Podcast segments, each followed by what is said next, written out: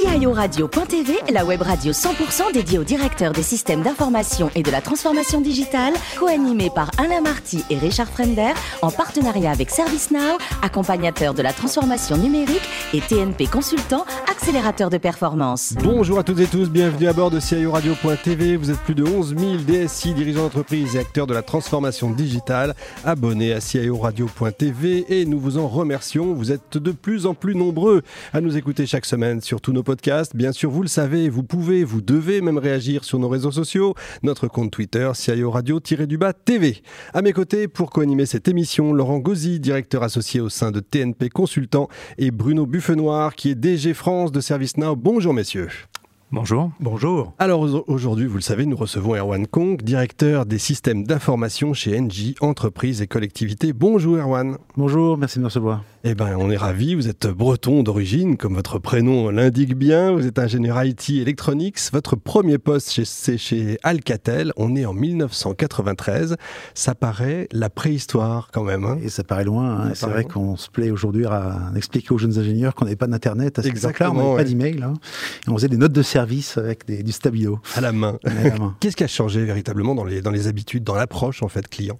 Je pense que nos structures sont beaucoup plus centrées sur le client qu'avant. On n'est pas uniquement sur du process aujourd'hui. On va au-delà, au-delà du processus et on est vraiment concentré sur la création de valeur pour le client. C'est assez différent de, de simplement, euh, voilà, je maîtrise mon processus, mes points d'entrée, mes points de sortie. L'expérience client, quoi. L'expérience client est devenue fondamentale. Le temps s'est énormément contracté. Je pense que le, le, le, plus important et la plus grande différence, si on, si on, si on se projette, si on revient 30 ans en arrière, c'est vraiment cette, cette différence. Aujourd'hui, tout va très très vite. Mmh. Et donc il faut regarder plus loin, il faut anticiper plus, de manière à, savoir piloter son IT euh, de manière efficace. Exact. Alors en 2008, vous devenez conseil pour des petites structures. Pourquoi ce choix? Oui, alors j'ai eu un parcours en effet. Hein, j'ai grandi dans, des, dans, dans, une grande structure qui était Alcatel, donc j'ai et puis j'ai eu ce souhait de faire un parcours un peu plus personnel. Et puis de finalement, je, je rêvais de travailler seul à la maison. Alors on sait ce que ça veut bah, dire maintenant depuis un an, hein, mais mais euh, voilà. Donc c'était c'était vraiment un chemin personnel qui m'a énormément appris, dont j'ai compris aussi la difficulté. Et, et, notamment quand on me demande ce que j'en ai retiré, je dis qu'en général que l'un des plus grands enseignements, c'est le plaisir de travailler avec des équipes. Ouais. Euh, seul, on vérifie souvent l'adage que parti de rien, je ne suis arrivé à rien, mais tout seul, eh bien, on, voilà, à plusieurs, on peut faire beaucoup plus de choses et c'est un vrai plaisir. Alors il y a des difficultés à travailler seul, à, à, à travailler avec plusieurs, mais c'est rien par rapport au fait d'être seul. Tout seul, on se fait son café tout seul, c'est beaucoup moins marrant. En fait. et, on, et, tout est, et tout est lent. Et tout est lent. oui, c'est vrai, exact. 2014, vous entrez donc chez Engie. On va préciser ce que c'est qu'Engie parce que pour beaucoup de gens, c'est encore EDF, c'est encore. Euh, bon, il y a pas mal de mélange. Tout ça est encore euh, ah, ouais. sujet à beaucoup, beaucoup de confusion. Hein, ouais. Donc, euh, donc Engie, c'est l'ex-GDF Suez, hein, donc issu du gaz et puis ensuite de la fusion avec, avec Suez. Donc c'est un grand groupe qui fait de l'énergie et qui fait des services, hein, qui fait de, de l'électricité et du gaz, pas uniquement du, du gaz, qui est, qui, est, qui est, très internationalisé. Donc il est présent dans 70 pays, hein, c'est à peu près 170 000 personnes.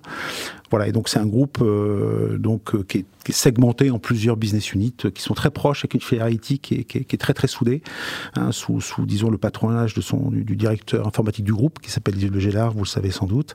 Et, donc moi j'ai la chance de piloter une des IT de ces enfin, l'IT d'une des business units, en l'occurrence NJ entreprise et collectivité. Donc euh, mon rôle c'est de voilà d'aider cette, entité à, à vendre de l'énergie correctement. Eh ben on va y venir en détail. Laurent. Tout à fait. Euh, il y a un point qui est clé dans le domaine de l'énergie, c'est la facturation avec euh, les compteurs et, et Linky. Mmh. Est-ce que vous pouvez nous expliquer justement cette logique de facturation euh, et les éléments associés à l'IoT qui est, qui est derrière ouais.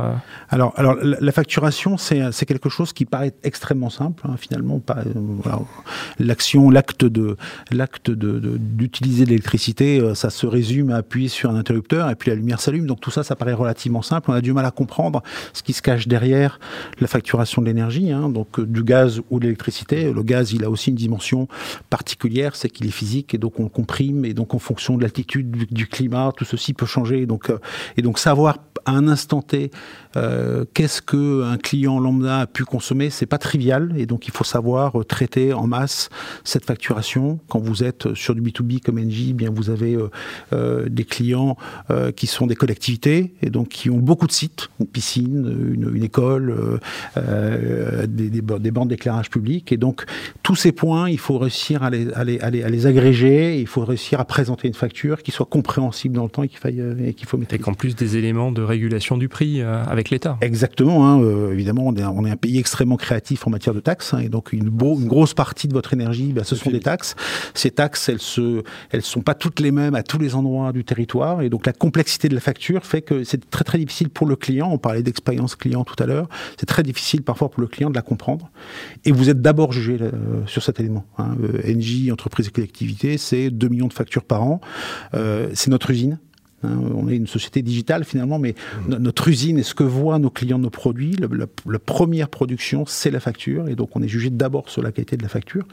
Euh, et, d'ailleurs, dans, les indices de satisfaction client qui sont mesurés tous les ans, c'est un des critères absolument prépondérants. Et, justement, euh, les technologies type Linky ou euh, ce que vous avez pu mettre en place en termes de, de plateforme digitale pour estimer sa consommation ou des approches qu'on appelle maintenant green ou RSE, quel est en fait l'arsenal digital que vous déployez pour justement fluidifier ce process qui est extrêmement complexe et pour le rendre euh, plus simple euh, et plus appréhendable par vos, par vos clients alors, alors, en matière de digitalisation, donc les compteurs eux-mêmes sont, sont, deviennent de plus en plus intelligents. Donc, vous avez cité Linky Gaspard. Ils sont en train de se déployer massivement. Ils ne sont pas encore complètement euh, déployés. Donc, on a encore des, des, variations importantes en matière de, de compteurs. Hein. Certaines consommations des clients sont estimées et corrigées euh, deux, fois l'an. D'autres, euh, d'autres nous arrivent à une fréquence mensuelle. Donc, il faut gérer un peu cette diversité au niveau des systèmes d'information. Mais progressivement, on est dans des situations où on passe justement d'une vision un peu monolithique de l'énergie. J'achète une énergie centralisée et puis finalement je, la pousse à, mes clients. Euh, on va vers des dimensions qui sont beaucoup plus riches. Hein. Euh, nos clients, on leur installe aussi euh, des panneaux solaires et puis ils commencent à consommer. Producteurs eux-mêmes nous-mêmes, en fait, on gère une activité de marché, donc on doit, on doit anticiper la, consommation de nos clients, acheter de l'énergie pour ces clients-là, pour la leur vendre. Euh, si, on, si on estime mal la, la, quantité d'énergie consommée par nos clients, bah, à ce moment-là, on se retrouve avec de l'énergie qu'il faut revendre sur le marché. Si les conditions sont mauvaises, vous perdez rapidement de l'argent. Et donc, cette nécessité d'avoir un œil et un regard euh, en temps réel quasiment sur la consommation des, clients, en tout cas à l'échelle d'une journée, elle devient de plus en plus euh, au cœur de, de, des enjeux de concurrence euh, d'un acteur comme Engie. Et donc évidemment, on, développe des systèmes qui sont appuyés sur, des, sur, sur, sur, du big data et qui nous permettent justement d'accompagner ces clients-là et d'anticiper bah, des évolutions du marché justement sur la notion d'anticipation et l'intelligence artificielle pour projeter des éléments de consommation, pour effectuer des simulations et justement rentrer dans des optiques en fait euh, prédictives euh, et anticipatives. Comment vous euh, justement vous accompagnez ces, ces, approches qui peuvent aussi toucher à des approches RSE pour avoir une approche beaucoup plus louable et pérenne, frugale de, sa consommation? on, on, analyse de plus en plus notre portefeuille de clients et on essaie de comprendre comment, comment globalement les consommations évoluent. Euh, donc on passe d'une situation où dans le passé, ben, finalement, vous preniez la consommation de votre client dans les deux années précédentes, vous enleviez la, part de climat, vous translatiez cette, consommation dans le futur, vous remettiez une dose de climat moyen et ça vous donnait peu ou prou euh, la consommation que ce qui serait celle de votre client. donc vous faisiez une offre sur cette base-là. Aujourd'hui, en fait, on se rend compte que ça ne suffit plus d'avoir ce genre d'approche, hein, puisque, ben, les clients, les clients, ils ont des actions d'efficacité énergétique, certains se mettent à consommer moins, euh, et donc il faut pouvoir l'analyser. Et donc, de plus en plus, en fait, on, analyse ces clients, on les regroupe par typologie de clients. Donc, on n'est plus simplement sur euh, toi, tu es du bleu, toi, tu consommes, euh, tu as tel type de consommation. On est vraiment sur des, sur des, comportements qui sont beaucoup plus proches des, utilisateurs. On, affine le profilage de nos clients. Et donc, on, peut comme ça détecter des comportements et qui seront à la fois une manière pour nous de mieux anticiper les évolutions de notre business. C'est aussi une manière d'imaginer les services de demain et d'apporter de la valeur ajoutée à nos clients. Bruno. Alors vous êtes devenu finalement un, réel opérateur qui est au centre d'un conglomérat d'entreprises qui fournissent des services. Vous êtes une sorte d'intermédiaire finalement vis-à-vis de vos clients pour bien des services. Est-ce que vous avez créé une architecture de système d'information qui finalement supporte ce modèle et si oui, sous quelle forme? Ouais, là, on est, on, est, on est de plus en plus en train de s'ouvrir à ces, à ces solutions. Hein. Donc, on, on, bascule en cloud. Alors, c'est pas tout, hein, puisque, mais, mais c'est un, des vecteurs. L'autre est de, est de, vraiment commencer à horizontaliser pardon, complètement nos, nos systèmes, de manière à, à, faciliter l'accès à la donnée, à réguler l'accès à cette donnée aussi. Hein. Il faut comprendre qu'on est dans un monde réglementaire euh, où la partie réglementaire est importante. Les données de nos clients ne nous appartiennent pas complètement, donc il faut savoir les maîtriser, il faut savoir qui on, peut en ouvrir l'accès ou pas.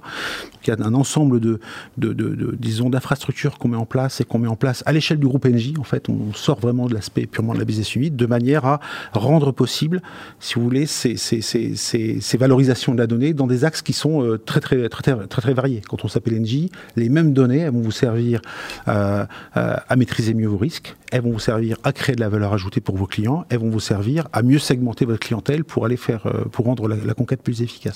Donc on est sur un système qui est de plus en plus capable de gérer des événements informatiques et non plus de traiter des grands matchs de données de, manière régulière et, et, qui est suffisamment scalable pour permettre des usages en fait euh, simultanés dans différents axes de développement du business.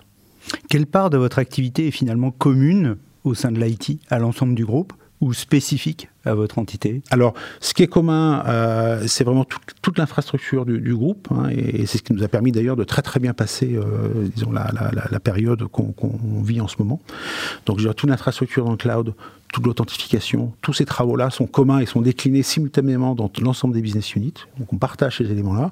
Évidemment, vous avez des, parties du SI qui sont très très régaliennes, la paye, euh, le, SIRH, disons plutôt au, au l'âge, la consolidation du, business, en tout cas le SI de gestion dans sa part de consolidation du business à l'échelle du groupe sont des choses qui sont complètement communes. Et en tant que business unit, bien vous avez tout, vos, tout ce qui est tout ce qui est tout ce qui est facial du, euh, de votre client et tout ce qui est vraiment dédié à votre business, qui est à la main de votre entité. Hein, donc, toute la, le portail euh, euh, client, les outils de conquête, les outils digitaux spécifiques, tout ça, c'est spécifique en fait à une business unit et spécifique à un marché. Et enfin, donc, est-ce que cette spécificité, vous arrivez à faire des leviers sur les différents marchés, les géographies, les pays sur lesquels vous opérez, ou est-ce qu'il y a des très très grosses différences entre ces pays? Question. historiquement, on est sur un groupe qui est très décentralisé. Donc on a, on a en effet euh, historiquement assez peu de, de synergie. Donc ce sont des choses qui, euh, qui euh, sous l'influence de, disons, de la dynamique de la filière IT d'Engie, s'améliorent fortement. Et, et, en effet, les synergies qu'on dégage aujourd'hui sont vraiment sur les grandes infrastructures qui vont vous permettre de collecter, de partager de la donnée. La valeur ajoutée que vous mettez au-dessus est quand même plutôt ciblée sur un, sur un business, mais l'intérêt de partager la même, la même infrastructure, c'est que vous pouvez dialoguer avec vos pairs de plaque territoriale en plaque territoriale. Donc c'est vraiment un élément disons, de développement qui est assez clé. On essaie de trouver, je pense que pour l'instant, en tout cas, on a une, un équilibre qui est, assez intéressant entre l'autonomie dont vous avez besoin pour rester proche de votre marché et, disons, la, les synergies à créer à la chaîne d'un groupe comme Engie. Alors Erwan, la question la plus dure de la journée, ça va être celle-là. Il paraît que vous êtes le spécialiste mondial des grenadins de veau à la tatin d'endive. Qu'est-ce que c'est que ça? Donnez-nous la recette. Oui, alors c'est un c'est un Moi j'ai une passion pour la pour la cuisine. Alors pas pas uniquement celle du dimanche, hein, celle du quotidien également. C'est moi qui cuisine à, la maison. Euh, voilà, donc le c'est un c'est un plat que j'aime beaucoup faire puisque puisque en fait les les, les bon même l'énoncé est assez surprenant. C'est un tatin d'endives, c'est un peu particulier. En fait, c'est une tarte tatin que vous faites avec des endives. Euh, vous faites quoi avec ça Un vin chilien? Euh, non, on est plutôt sur des vins. Euh, moi, je préfère des vins moins forts sur ce sur ce sur ce type de plat. Mais vous êtes un, amateur de vin chilien. Hein. Alors oui, quand je cherche l'exhaustisme, je préfère le vin chilien en effet. Avec, quand je voyageais, j'aime bien le, vin chilien. Je les trouve un tout petit peu plus. Euh, je trouve qu'ils ont plus de caractère que les vins euh, de la Californie, qui sont quand même plutôt, disons, euh, standardisés, très standardisés. Américaine. donc je préfère le chilien. exact. Merci à vous, Erwan. Merci également à Laurent et Bruno. Fin de ce numéro de CIRadio.tv. Retrouvez toute notre actualité sur nos comptes Twitter et LinkedIn. On se donne rendez-vous mercredi prochain, 14h précise, hein, pour accueillir un nouvel invité. L'invité de la semaine de CIO Radio.tv, une production B2B Radio.tv en partenariat avec ServiceNow, accompagnateur de la transformation numérique et TNP Consultant, accélérateur de performance.